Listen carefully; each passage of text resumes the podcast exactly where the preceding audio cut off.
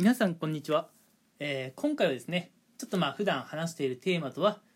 少しね違うジャンルでまたあのーでしょう若干恋愛要素もねあるようなお話をしていこうと思うんですがまあうまく活用すればねお仕事でも使える話をしていこうかなと思います。で今回お話しするのが、えーまあ LINE であったりとかねあるいはお仕事の場で言うと、まあ、メールとかチャットの返信の速さっていうところについてね、えーちょっとお話をしていこうかなと思います。うん。まず先にね、お仕事の話なんですけれども、お仕事の場なんかではね、メールやチャットの返信、こういうのが早い人は、もうそれだけでね、仕事ができる人認定されます。うん。とにかくね、相手の問い合わせに対して返信が早い方って、まずその時点で信頼されるんですよね。この人だったらなんか任せても大丈夫そうだと。うん。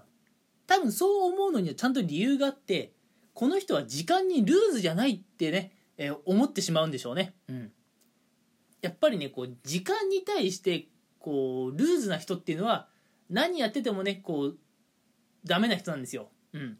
なんか危機管理がないとかね、うん。人の話を聞いてないとかね、何かしらやっぱ悪いところあるんですね。うん。時間にこう 厳しい人ってあの仕事とかもねしっかりやってくれるので、まあ、信頼関係を築く相手としては非常にいいんですね、うん、なので仕事とかだとこうメールとかチャットが早い人っていうのはそれだけでね結構好かれたりするんですが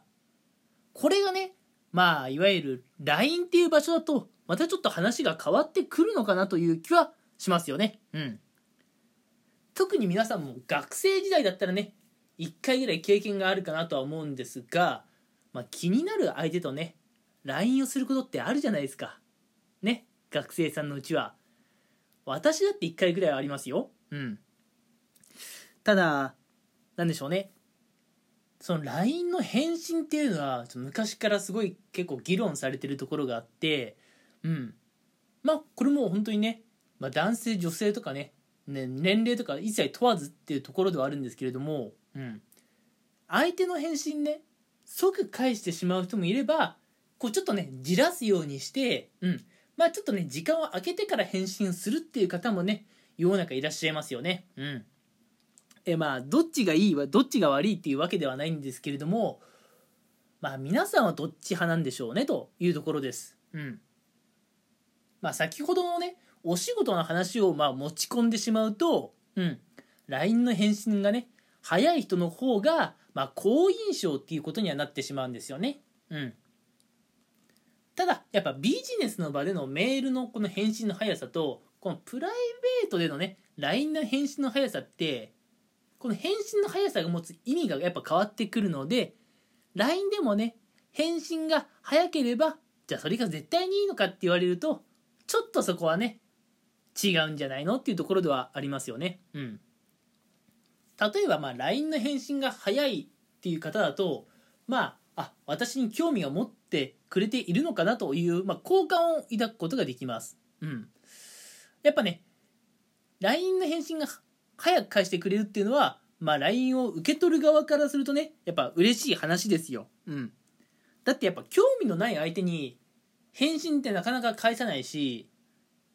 返信を返すとしてもやっぱ面倒くさいってどっか思っちゃうので時間を空けちゃうじゃないですか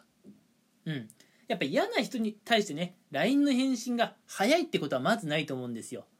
なのでね LINE の返信を早くもらえるっていうのは絶対受け取る側としては嬉しいと思うんですよねうんただ LINE の返信をこうじらしてねと遅らせる方も世の中いると思うんですがまあこれも作戦ですよねこれはこれでいいところがあるはずです。うん。例えばね、LINE の返信をじらすことで、まあ、相手のね、興味関心をまあそそると言いますか、えー引きつける働きもありますよね。うん。相手が、まあ、既読つけたかなとか、返信まだかなって、うん。そう気にしてくれる機会をね、増やすことができるんですよね。LINE の返信をじらす人って。うん。まあ、またちょっとね、ビジネスの話をしちゃうと、まあ、ビジネスの場でねメールとかチャットの返信をじらしちゃう人って正直マジで使えないと思いますもうマジで本当に何のデメリットしかねない感じだと思います。ビジネスの場ではもう本当にメールとかチャットは早ければ早いに越したことはなくて遅ければ遅いほどデメリットしかないんですがこれがねやっぱプライベートだと変わってくる。うん。こう相手にね自分のことを思わせる機会とかチャンスが増えるっていうところで、うん。まあ、プライベートでのねこうまあ LINE とか、まあ、あるいはインスタの DM とかでも全然いいんですけれどね、まあ、返信をじらすっていうのには効果がありますよね、うん、皆さんはどっち派なんでしょうか？これアンケート取ったらね多分ですけれど本当に1対1ぐらいに分かれるんじゃないかっていうくらいね人それぞれいろんな意見を持っていると思います。うん。これ多分ね対象人数10人とか100人とか1000人とか何人規模でやっても本当に1対1くらいになるんじゃないかなっていうような感じです。うん。まあなんかね今日はちょっとテンション高めでお話をしていますが、えー、まあビジネスの場ではね、まあ、メールとかチャットはね早く返していただければ皆さんにとってねもうメリットしかないので早めに返してあげましょうと